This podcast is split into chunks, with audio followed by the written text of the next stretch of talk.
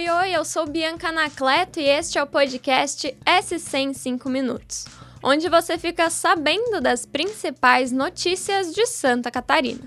Então vamos aos destaques desta quarta-feira, dia 19 de outubro de 2022.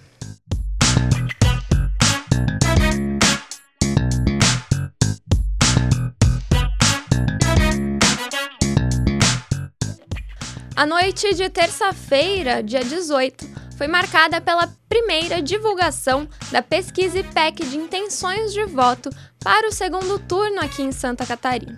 O levantamento foi contratado pela NSC Comunicação.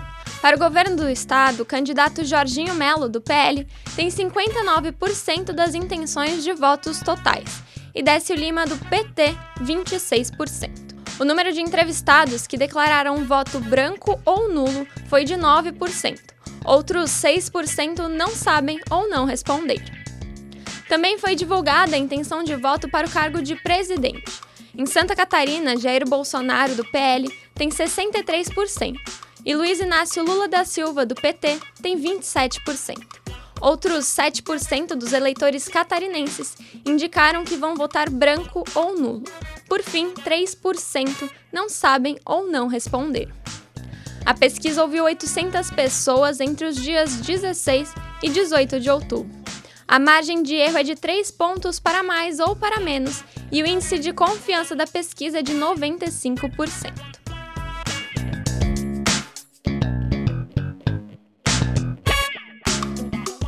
E ainda sobre política, estudantes de Joinville, no norte do estado, fizeram uma manifestação após a demissão de uma professora da faculdade IELUSC. A magistrada foi desligada da instituição após se manifestar nas redes sociais contra o presidente Jair Bolsonaro. Ela contrariou uma recomendação da universidade que orientava os colaboradores a evitar posicionamento político durante o período eleitoral. Os manifestantes participavam de um protesto contra os cortes na educação na Praça da Bandeira. Em seguida, se dirigiram à universidade, onde discursaram contra a demissão e a favor da professora Maria Elisa Máximo, antropóloga e que atuava na faculdade há 15 anos.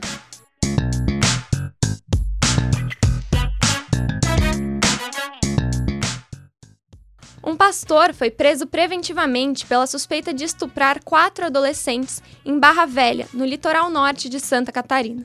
Segundo o delegado responsável pelas investigações, os crimes teriam sido registrados ao longo de 2022. Mas também há outro inquérito que apura supostos estupros cometidos anteriormente pelo pastor em Criciúma, no sul do estado.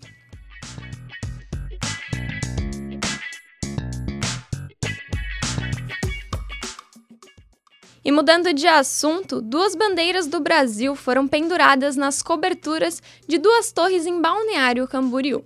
Uma dessas coberturas foi comprada pelo jogador Neymar. Segundo a construtora responsável pela obra, as bandeiras não são uma referência à campanha de Jair Bolsonaro, do PL. Elas estão sendo usadas como uma homenagem à democracia e também um teste para a Copa do Mundo. Quem levantou essa informação foi a colunista do NSC Total, Dagmar Spaltz. A construtora também pretende manter as bandeiras até o final da Copa do Catar, em dezembro.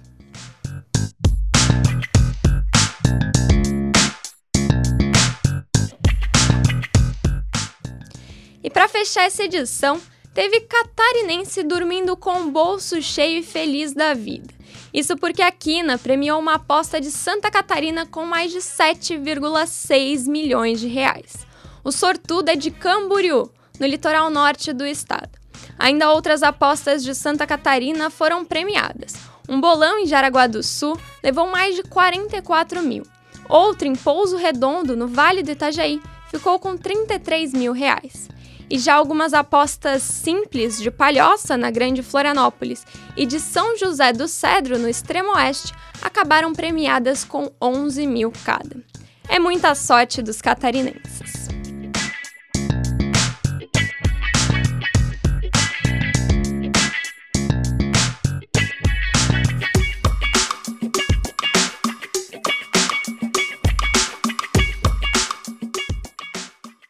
Este foi o SC em 5 minutos, o podcast do NSC Total publicado de segunda a sexta. A produção é minha, Bianca Nacleto. A captação de áudio é de Júnior Dias. A edição de som é de Luísa Lobo e a coordenação é de Carolina Marasco.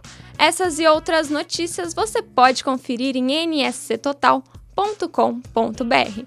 Até amanhã. Tchau, tchau.